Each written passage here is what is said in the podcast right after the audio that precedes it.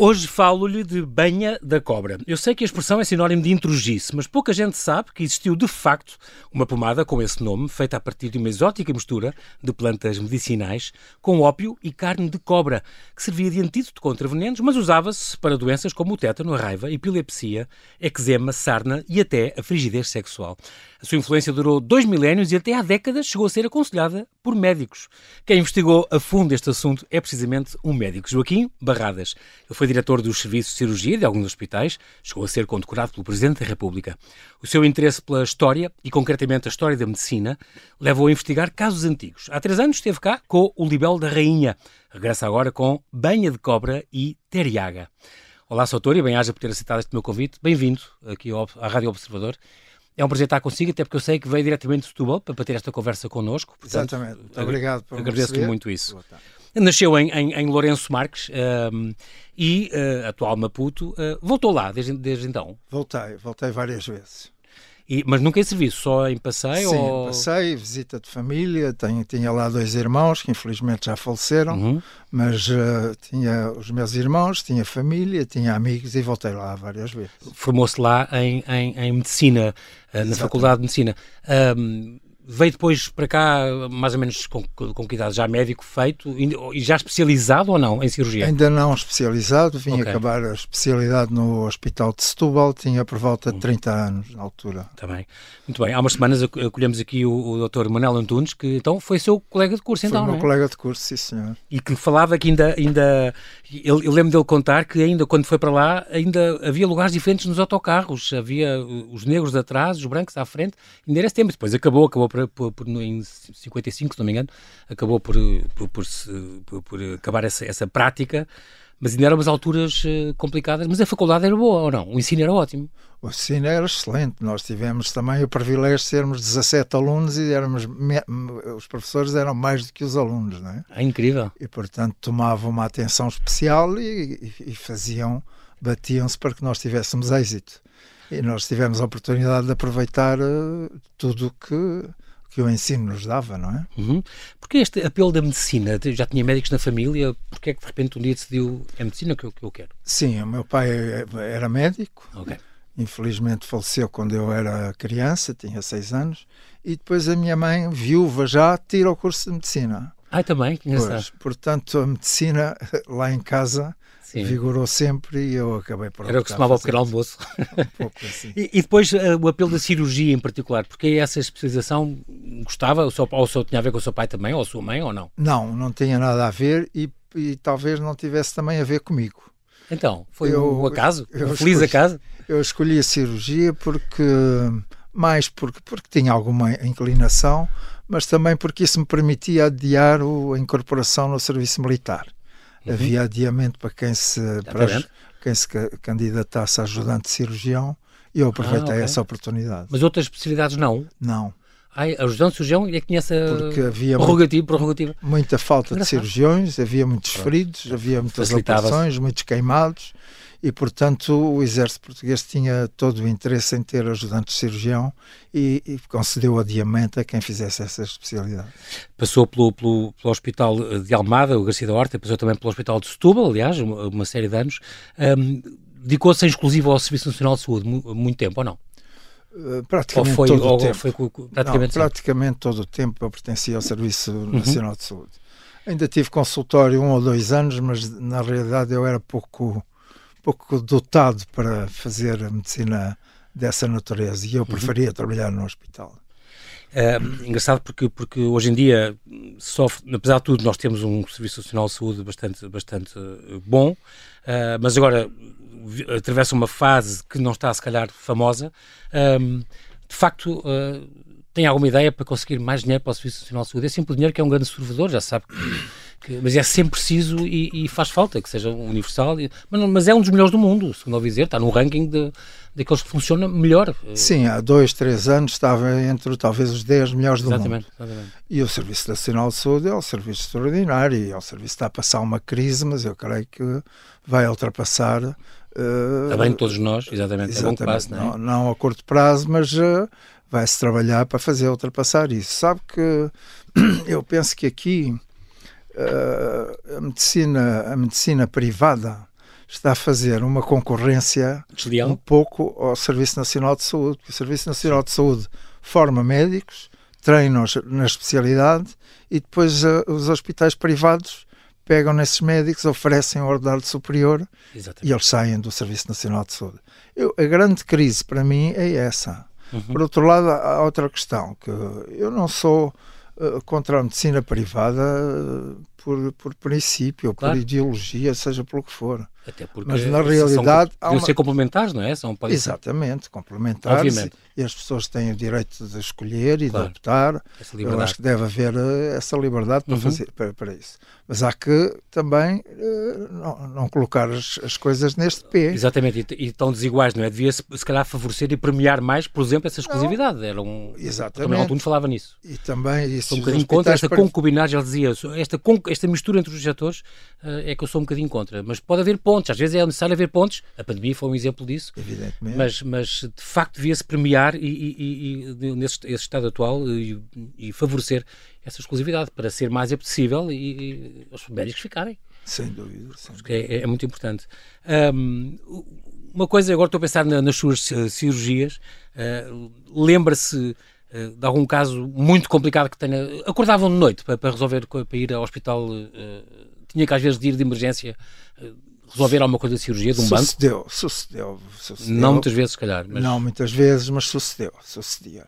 Nomeadamente quando eu estive nos Açores, que eu trabalhei nos Açores durante um total de cinco anos, e estava permanentemente de prevenção, não é? Pois, E aí fui e várias vezes tanta acordado procura, não é? Tanta gente. de madrugada, às vezes com chuva e tal, Hum. mas, eh, mas pronto, era, era um Ossos osso do do ofício. ofício e eu não me queixei, não me queixei porque também não foram muitas vezes. Este, nos, agora estou, falou nos Açores, eu lembro-me que foi nos Açores que criou, criou a sua horta. Foi, é verdade? É, é. Isto em que ilha é que estava? estava na ilha de Faial. Então ele não estava longe da horta. Mas criou e dedicou-se às suas plantas também, é engraçado. É, é. Mas não eram plantas medicinais agora, hoje vamos falar disso. Não, mas não, eram, eram cenouras, eram Ah, tomate, sim, para cozinhar mesmo. eram alfaces, eram rabanetes. É um, um clima extraordinário, não é? Aquela... É, e aquilo é um, um solo fertilíssimo. E. aquilo, em, em três semanas estavam rabanetes prontos a comer, era o que eu gostava mais de ah, cultivar. incrível. É, Claro. Uma eficácia extraordinária. é. E agora estava a pensar nestes casos também assim mais, mais, mais estranhos, a questão de, eh, por exemplo, testemunhas de Jeová, pessoas que não podiam levar transfusões. Isso aconteceu-lhe também, ter que decidir Sim, Isso? sim, sim. Isso aconteceu, mas não foi tanto lá nos Açores, foi aqui mais em mais. Setúbal. Eu dirigi ao serviço, tive que receber as pessoas, expliquei-lhes a nossa tal de São posição Lourenço. e, e também lhes escrevi que eles tinham o direito de se tratar a outro sítio, mas eh, naquele sítio eram aquelas Era assim que, aqueles procedimentos. e tinha que ser. E tinha que ser. E eles cediam às vezes, ou não? Só por curiosidade. Sim, eu consegui, felizmente, consegui resolver as coisas sem conflito e sem grandes. eh, com alguma mágoa da parte deles, mas, eh, mas sem conflito. A vida humana está acima às vezes, não é? Havia mesmo um, um protocolo, acho que diz isso, que acima da, da- da dignidade e tudo, é a vida e salvar a vida, isso é, é- é- obviamente. Quando, quando lhe morreu algum doente nas mãos, é uma coisa sempre muito dura. Nunca sabia, eu sou um médico que nunca se habitua a isso. Não é sempre, mas eh, porque alguns doentes a gente vê logo que estão condenados. Enfim, na reserva de, de vida e. Mas há outros, outros doentes por quem a gente se bate e bate-se Hum. muito porque julga que vai ganhar e não ganha sempre. E aí é tremendo, aí, aí às vezes as coisas são mais complicadas e, e há aí uma série de dias que a gente passa em crise e, É difícil e, largar essas inclusivamente coisas, a colocar em dúvida a nossa atuação. E se eu tivesse feito de outra maneira, sabe, esta dúvida su- surge, surge também. E, e, portanto, não são momentos fáceis, mas também não foram muitos. Também tenho que confessar, a vida de médico também não é um sacrifício total, não é? claro, E eu não tenho essa noção do que tenha sido a minha vida. A minha vida foi alegre e com grande satisfação e grande, eh, grande compensação pelo Exatamente. trabalho. gratificante, Exatamente. muitas vidas salvas e, não é? Incrível. Ahm, falou há bocado dos Açores e estava agora a pensar que tinha uma vida um bocadinho mais pacata, se calhar ali, eh, porque eu lembro-me que li sobre si, uh, Soutor, que a questão, por exemplo, da história, da história, da história da medicina, ali teve tempo para se dedicar e para reunir material. Não é uma, é uma coisa que este, este seu gosto não é desde estar aposentado, é uma coisa que já vem desde os tempos da faculdade, este gosto pela história Exato. e concretamente a história da medicina, certo? É. E nos Açores foi um, um tempo decisivo, porque eu, na realidade, dispunha de tempo. Eu tinha uma casa, a ilha do Faial tem 15 mil habitantes, 17 Hum. mil. a cidade da Horta, onde eu trabalhava, tem 7 mil habitantes. É evidente nós recebíamos doentes da, Ilha do Pico, das Flores sim, e do Porto. Sim, da Madalena é fácil, é no instantinho, sim. Exatamente. E de São Jorge também, não é longe, o, o, canal, pelo canal. É. Mas a casa era muito perto do hospital, a 200 metros, eu ia a pé para o hospital ah, sempre. Bom. Depois. Qualidade de vida. Portanto, é uma maneira de viver quase dentro do hospital. E, claro tinha, e, e, depois uma ilha, a ilha do Faial, não há, com esta população, não tem indústria, não tem comboios, não tem grandes, grandes movimentos. Sim e, portanto, o divertimento principal era de vez em quando ir a um restaurante, não era? Isso é, ir ao Peter ou, ou, estar, ou estar com os amigos. Claro que sim. As pessoas ali visitam-se mais em casa e, e, e era isso. É? Já, vamos, já vamos eh, falar de, destas, das suas obras, dos seus livros. Uh, estava aqui a ver entre as suas comunicações que fez. Há aqui uma, em, em já há quatro anos, na Casa da Bahia, em, em Setúbal, na cidade onde, onde mora, uh, uma comunicação que fez sobre feridas uh, por arma de fogo. Porquê este tema? Porque.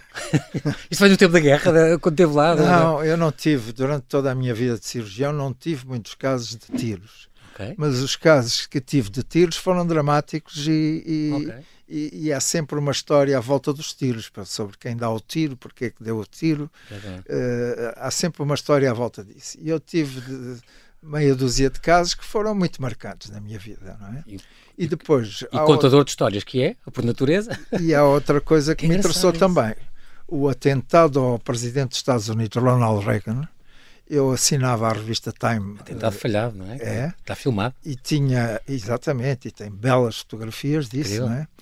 E, e, eu sabia em detalhe tudo quanto se tinha passado, onde ele levou o tiro, a, a, a direção da bala, okay. como é que ele foi levado para o hospital, como é que foi atendido, o que é que fizeram na operação. Uma das coisas que eu acho que os cirurgiões fizeram mal foi demorar a operação mais meia hora para procurar a bala, para tirar a bala, que é o que menos interessa, porque a bala... Mas a bala, diz que quando a bala fica lá dentro, eh, a, infecção é quase obrigada, quase eh, pode morrer por septicemia, qualquer coisa. Não é verdade. Não? Não, não. Então é um mito urbano. É então, um, mas diga. É um mito. A bala esteriliza tudo, entra a uma velocidade tal que esteriliza tudo pelo caminho. Com por fricção ou por, por fricção, por, queimadura. Calor? Ah, não sabia. Exatamente.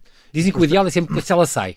Por isso é que procura-se muitas vezes o edifício de é saída. É evidente, o melhor é Mas quando o encontra... Agora, num homem que já tinha mais de 70 ah, anos, que, que tinha perdido imenso sangue, que tinha, estava a levar transfusões de sangue, estar a prolongar uma operação mais maior não se faz. Demorou-se meia hora a encontrar uma bala, mesmo sabendo o, Exatamente, já o tinham resolvido onde... o problema, já tinham uh, uh laqueado, laqueado uh, parado a hemorragia uhum. e podiam encerrar, não é? Mas ficaram mais meia hora à procura da bala. Bolas.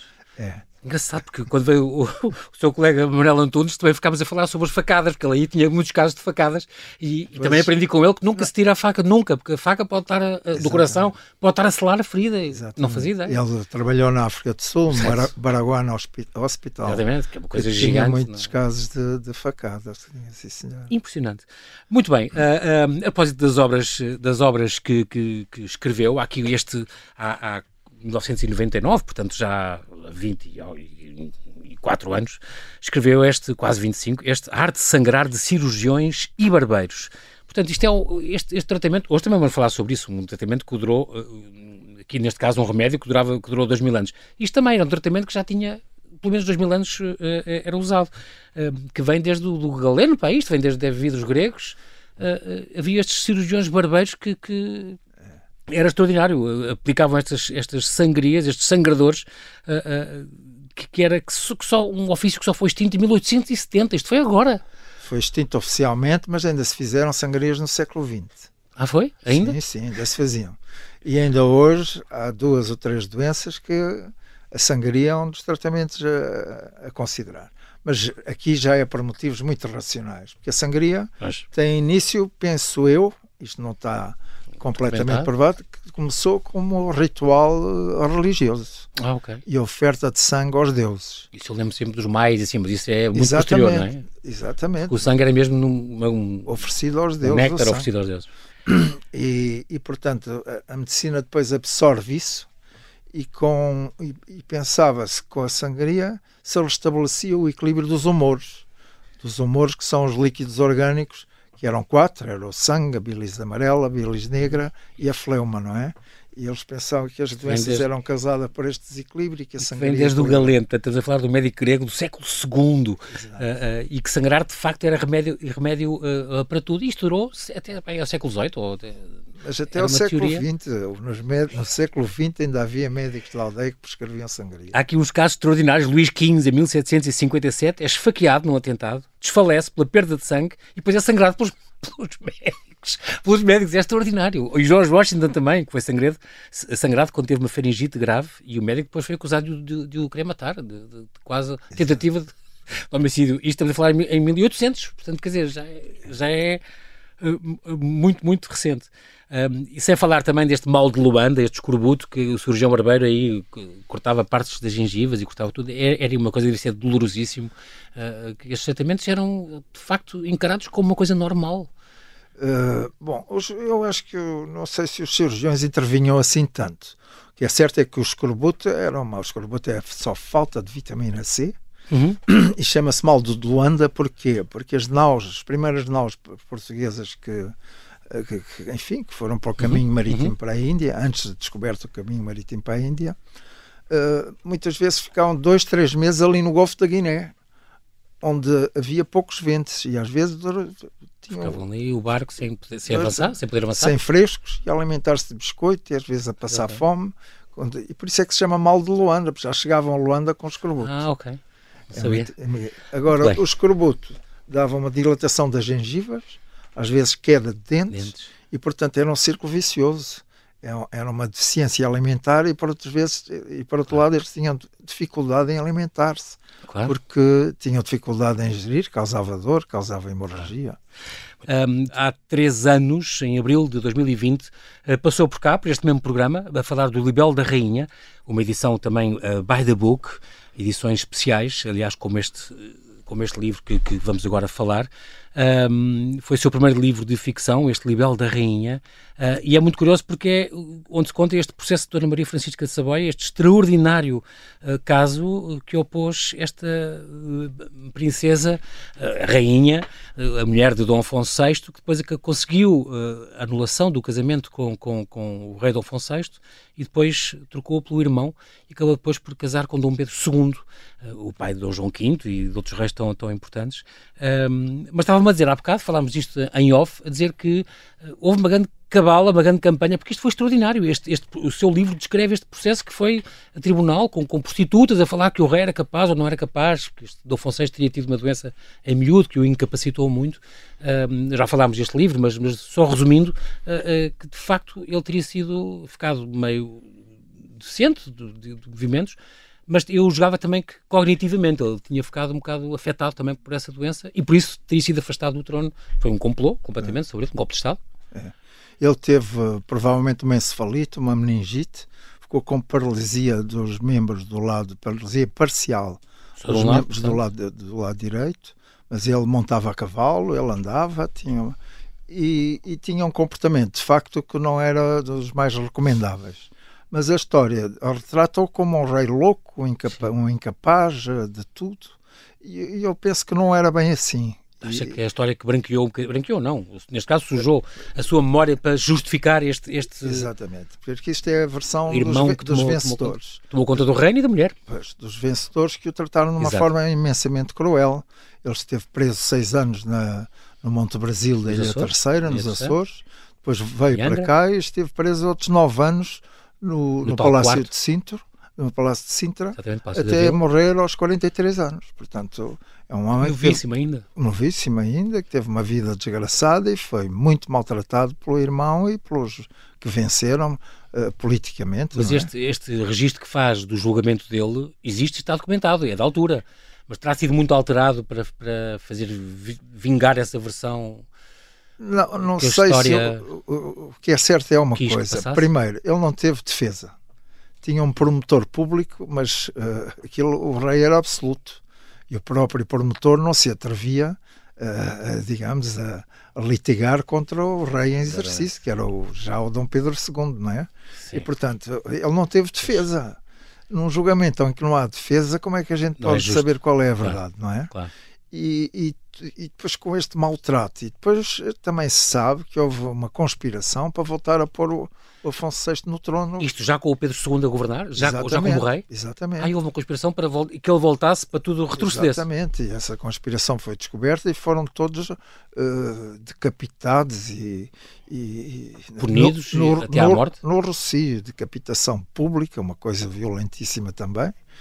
E, portanto, foi um período muito duro e foi com pessoas também duras de tratar, não é? E eu não sei se a influência política não foi maior que os defeitos do rei. Impressionante. E com, e com essa nos deixa já. Sr. Doutor, eu ficava cá já a pensar. Agora fiquei com essa vontade de reler aquele O Libelo da Rainha. Portanto, é uma edição by the book, edições especiais, eu recomendo uh, vivamente. Ali lançado no Forte do Bom Sucesso pelo professor Daniel Sampaio. Uh, um, e, e que realmente faz muita falta ler este livro. Temos agora aqui outro que também faz muita falta, a mesma By the Book, edições especiais. Eh, eu sei que o seu autor e eu também, somos grandes fãs desta, desta editora. Uh, Banha da Cobra Iteriaga, saiu já este ano, é o seu terceiro livro. Uh, e esta ideia nasceu de onde? O, o seu autor ainda se lembra, de, em, pequeno, em menino, ouvir vendedores de Banha da Cobra na rua? Sim, senhor. Eu morava uh, perto do Campo Pequeno, okay. ali na rua de Malpique Uh, que é ali a meio do. do, do estou, estou a mentir, não é Campo Pequeno, é Campo Grande. Okay. A rua de Malpique, que é ali a meio, é a rua onde vai ter o Colégio Moderno. Por acaso morava lá na esquina. É perto do Mário Soares, é perto da casa do, da livraria. Que era um jovem advogado na altura, que a gente sabia que na altura nós dizíamos que era do Reviralho. É, ainda não havia partido E o Galvão Teles também era, também era nesse, nesse prédio, se não me engano. Isso, isso já não. E, mas aí no campo. No o jovem advogado era o. Mário Soares. É. Sim. Aí no Campo Grande havia às vezes sessões de venda da banha da cobra. E eu lembro-me de ser miúdo, talvez 7, 8, 10 anos, e estar eh, num círculo de pessoas a ouvir as pessoas a venderem os produtos, ouvir que os eram comentários. Pomares, e pós e eh, depois já variavam, já não, okay. já, às vezes já não era só banha da cobra, eram outras pomadas, outras, outras panaceias, co outras coisas que serviam para parasitas e tal. Mas aquilo okay. impressionou-me muito aquela maneira de comunicar com as pessoas. E, e alguns usavam um microfone que penduravam no peito e tudo aquilo me impressionou em miúdo. E foi precisamente nos Açores, ao ler um livro uh, que é de um professor de Coimbra, até, Tavares de Souza, que foi professor de História da Medicina uhum. em Coimbra, em que ele faz referência a Triaga. E foi a primeira vez que eu ouvi falar em Triaga, isto já nos anos 90, não é? E portanto, a partir daí eu comecei a investigar. Exatamente. E passados quase 30 anos surge então este livro, Esta que é fruto de uma longa investigação. Tem, tem, este livro é muito curioso, tem, também está muito bem documentado, também a nível de fotografias, é, é muito giro. Tem aqui uma sessão em, em 2009, no, no, Rio de Janeiro, de um vendedor uh, de banha da cobra na rua, com uma, inclusive uma cobra no chão e tal, para impressionar as pessoas. Exato. Mas os que via quando era pequeno não tinham as cobras, no, no só falavam. Não... não, mas eu tenho amigos que me contaram que alguns tinham cobras dentro de... de, de Frascos? De, de, formol? Não, cobras vivas ah, também. como se fosse nos cestos em Marrakech. Pois, exatamente. Olha. Mas as cobras não estavam livres, aqui estavam presas, mas as pessoas Sim. viam as cobras, não é? Que, que, era importante. Para contar essa história da, da, da teriaga, que é desta esta mistura de, de plantas, de dezenas de, de, de plantas, uh, um, vai, o primeiro capítulo vai ao Reino do Ponto, estamos a falar do século IV a.C., uh, uh, e acaba no assassínio do Júlio César com 23 facadas. O seu, o é um, é um, poço de a gente ficar a saber tanta coisa a ler os seus livros, que é, é sempre muito bom. E tem, fala deste mitridático, não é? Esta, que já tem uma mistura já de dezenas de componentes, uh, mas que tinha sido criado para o antídoto. Contra venenos. Contra venenos. Uh, o rei Mitrídates, ali havia grande instabilidade política. Ele era, ele era rei de um dos pequenos reinos que resultaram do, do Império da, da, da, da divisão. Do fim da Grécia. Do, do Império de Alexandre o Grande, não é? Uhum. E, e, o, e o rei Mitrídates uh, pediu ao seu médico para arranjar um antídoto contra venenos eu penso que o médico deve ter, deve ter juntado todas as plantas medicinais que, que conhecia e deve ter relacionado. se uma coisa faz bem à tosse, a outra faz bem às dores, a outra, se juntarmos Todas, tudo, faz bem a tudo. Curado a tua, exato. Antídoto contra todos os venenos. Eu, eu, penso que o raciocínio era esse, não é? Só o Andrómaco, então, estamos a falar de outro médico grego, cretense, concretamente, era o médico de Nero, é que já uns anos depois, já no ano 40 desta, desta, da nossa era, Exato. é que então uh, uh, acrescenta carne de cobra mesmo. Exato. Portanto, isto já vem, estamos a falar há dois mil anos, é, é, é, é impressionante. Porque a cobra, tinha, tinha, havia este mito também, que a cobra armazena e produz venenos, não é mito, letais. Mas achava-se que ela era imune aos venenos, não é bem verdade. Nada. Os venenos estão, nada. estão circunscritos em certas zonas da cobra. Exato. Ela pode morrer envenenada também, não é? Como pois, claro, e, as, e há cobras que envenenam outras para as comerem, não é? É impressionante. Estas, Sei que há aquele dito de, de, o próprio veneno, não é? Morder a própria língua, não sei o que, não é? As pessoas que falam muito. Uh, ah, um, e, portanto, uh, por causa deste, desta história da cobra, então, usou-se uh, e acreditava-se também que a cobra tinha um espírito que se opunha aos venenos, havia assim umas, uns mitos à, à volta disto. Um, e então, este, há um poema do Andrómaco que fala de Teriaga como uma panaceia contra todas as doenças. E, e quando falo, falo de todas as doenças, aqui o, o, elenca uma série delas, como surdez, epilepsia, pedras nos rins, fortalecer a língua, calmante, cura do tétano, desmaios, dificuldades de visão, em respirar, hemoptises, indigestões, náuseas, doenças do fígado, suavizar o delírio. Isto é extraordinário. É. Curava tudo. É isso. e este, além destas partes, pronto, da, da, própria cobra que tinha, que era preparada, e depois ensinam, a, acho que foi o Galeno depois que ensina como preparar uma cobra para retirar isto, porque a cobra não tem banha. Exatamente. Banha da cobra uh, chama-se banha da cobra porque se junta a cobra a uma banha, a uma gordura, não é? Para fazer a pomada. Mas não é a gordura é da, da, cobra, exatamente. não é a banha da cobra. É, é o recipiente para, para fazer o, o, o, medicamento para aplicar. E depois, além disso, tem ópio, rosas vermelhas, canela, mirra, açafrão, incenso, gengibre, bolo arménio, não sabia disto, valeriana, se não me engano, também é um veneno, valeriana. Não, não. Ah, não? A valeriana é um, é um, long, um dos medicamentos mais antigos que ainda hoje é usado. Ah, não sabia? que é um tranquilizante que está comercializado ah, em qualquer para farmácia. Dormir, ou não sei quê. Exatamente. Tá então é daí. E fazem anúncios disso na televisão. É a mesma valeriana daí da banha da cobra. E como arábica, betume judaico, trebentina, mel, sumo da cássia. Até se falou de sangue de pato, que era uma coisa que também era um antídoto. O sangue de pato, ou para curar alguma coisa? O sangue de pato não fazia parte disso. O sangue de pato é uma história um bocado paralela, não ah, é? Okay. Isso foi o, o, o Mitrídates. O tal rei do Ponto. Exatamente. Fizeram algumas experiências com patos em que okay. davam pequenas quantidades de veneno aos patos para ver se eles respondiam a este tratamento com a triaga. E, e verificaram ah. que se progressivamente forem subindo a dose de veneno, os patos uh, tornavam-se mais resistentes? Mais resistentes. Okay. Isso é o que se chama a hoje em dia a tolerância medicamentosa. Havia reis que faziam isso também, não era? Tomavam bocadinhos de veneno. Exato. Ouço dizer das, da ficção, desse, exato. Às vezes poderão ser. Eles tomavam um bocadinho, na Idade Média, bocadinhos de veneno e tal. É. Por isso é que há também os provadores, e os reis instituíram a, a figura do provador na, na, das comidas, não é? é? Fala aqui de uma cena qualquer que foi alguém que foi uh, cozido vivo por causa de uma, umas mulheres e não sei o quê isto há 500 anos? Um, um, Inglaterra? A Inglaterra, é, de um, um, cozinheiro de um, de um nobre, ou, acho que é o Marquês de Rochester.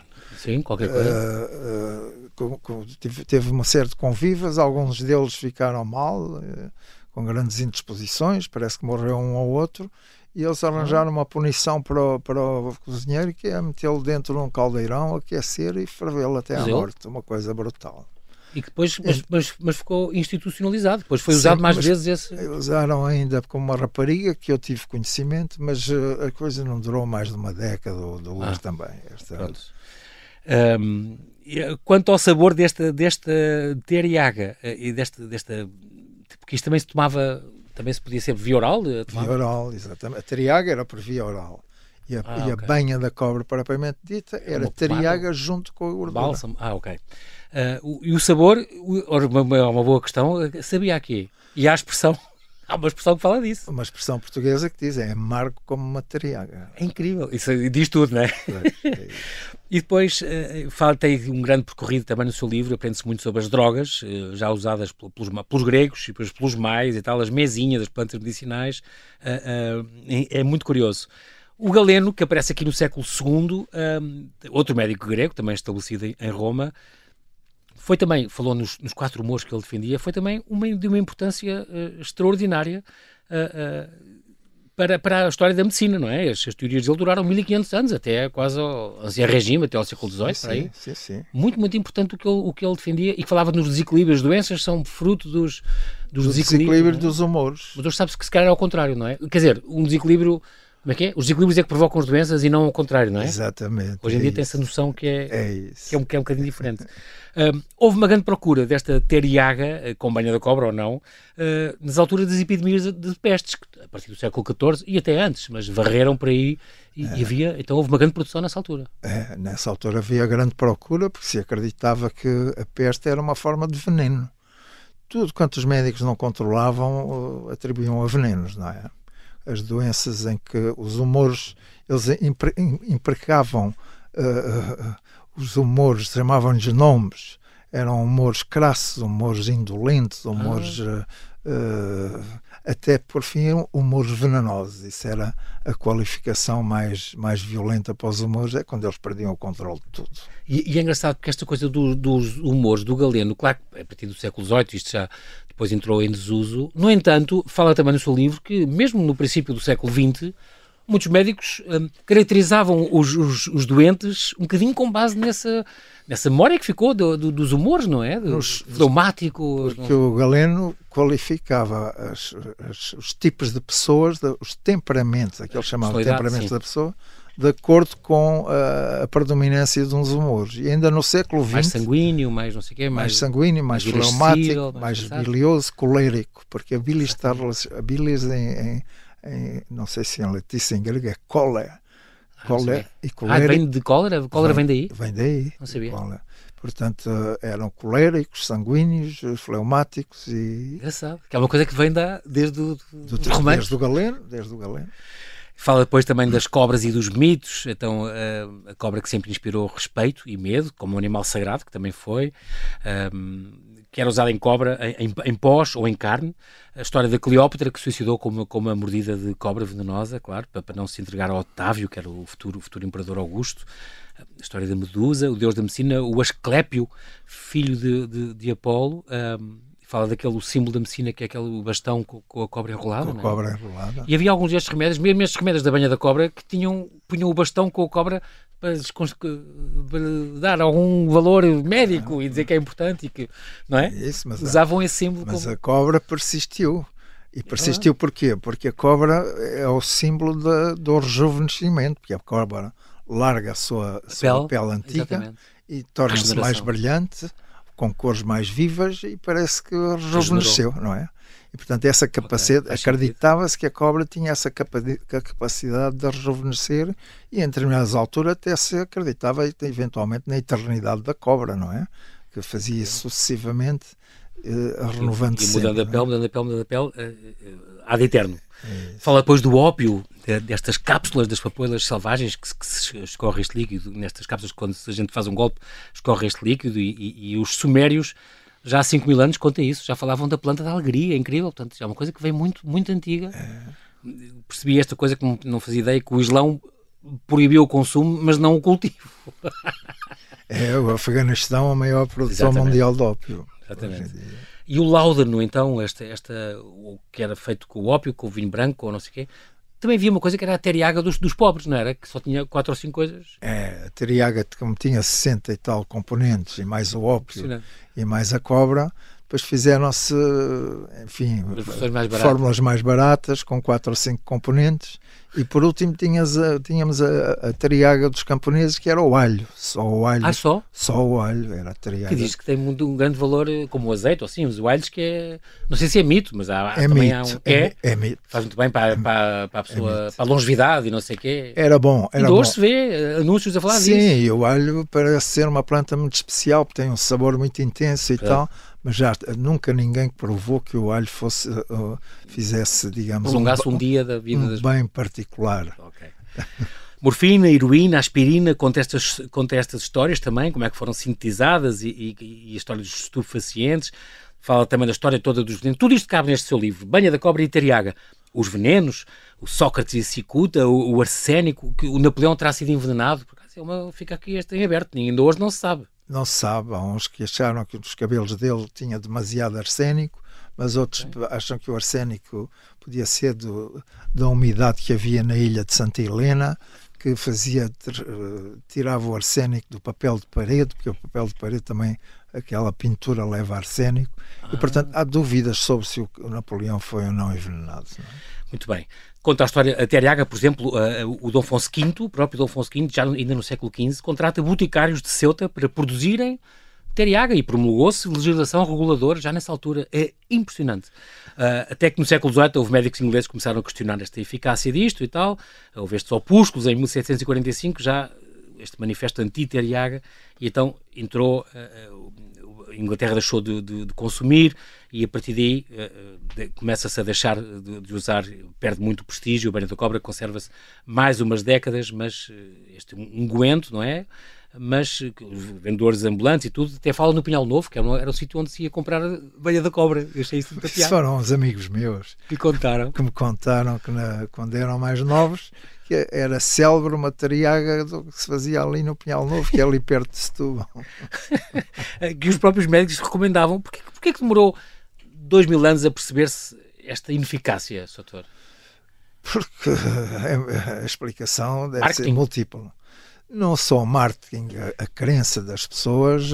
Ah, vão atrás de tudo que. Não, e depois quando as coisas têm, parecem ter provado assim umas décadas ou até um século, é muito difícil depois negar, não é? Claro. Porque as coisas às tantas tornam-se evidências. Então estão instaladas, não é? As pessoas querem acreditar. Exato, as pessoas querem acreditar, exatamente. Eu acho que a expressão a usar é essa. As pessoas gostam de acreditar nas coisas. Do desapontamento, então, geral, surgiu então esta expressão como embuste e como intrugice. Um, e depois fala também dos sucedâneos que hoje há, estas Theriac, há coisas já vendem na net que são, nunca têm a composição toda e tal, mas, mas, mas só não pode ter ópio porque é proibida a venda, mas de resto. muito, muito bem. Uh, deixa também depois algumas, algumas ideias neste seu livro para repensar a massificação da prescrição de medicamentos, por exemplo. Uh, um, eu lembro que estive na Colômbia este ano, este ano não, ano passado, e tinham remédios avulso, que é engraçado, tem gavetas. A gente escusa comprar uma embalagem inteira de um remédio quando precisamos de três. Para... E então era uma coisa que lá tinha os blisters separados. eu achei uma coisa extraordinária. Pensei, se calhar este é o futuro. Muito bem. Uh, Soutor, o nosso tempo voou, uh, uh, não era suposto, mas, mas acontece sempre quando a conversa é agradável. O tema é muito bom. Quero agradecer muito a sua disponibilidade e ter vindo aqui, aqui ao Alvalade depois de conversar connosco, vindo diretamente de Setúbal. Deixo aqui esta dica para quem então nos está a ouvir: Banha da Cobra e Teriaga, de Joaquim Barradas, uma edição by the book. É uma leitura extremamente. O livro não é muito grande e está ilustrado, mas aprende-se muita, muita coisa fico sempre à espera. Já tem uma outra obra quase a sair, doutor? Ou uma investigação que esteja, esteja a fazer? Espero que sim. Sim, estou a trabalhar na, na questão da descoberta da circulação sanguínea. Em, mil, em 2028 vai fazer 400 anos que foi descoberta a Espero circulação. que antes disso tínhamos cá para sim, falar disso. Sim, sim. Muito bem. Doutor Joaquim Barradas, muito obrigado, bem-aja, por ter obrigado. vindo ao, ao convidado extra aqui no Observador. Boa noite.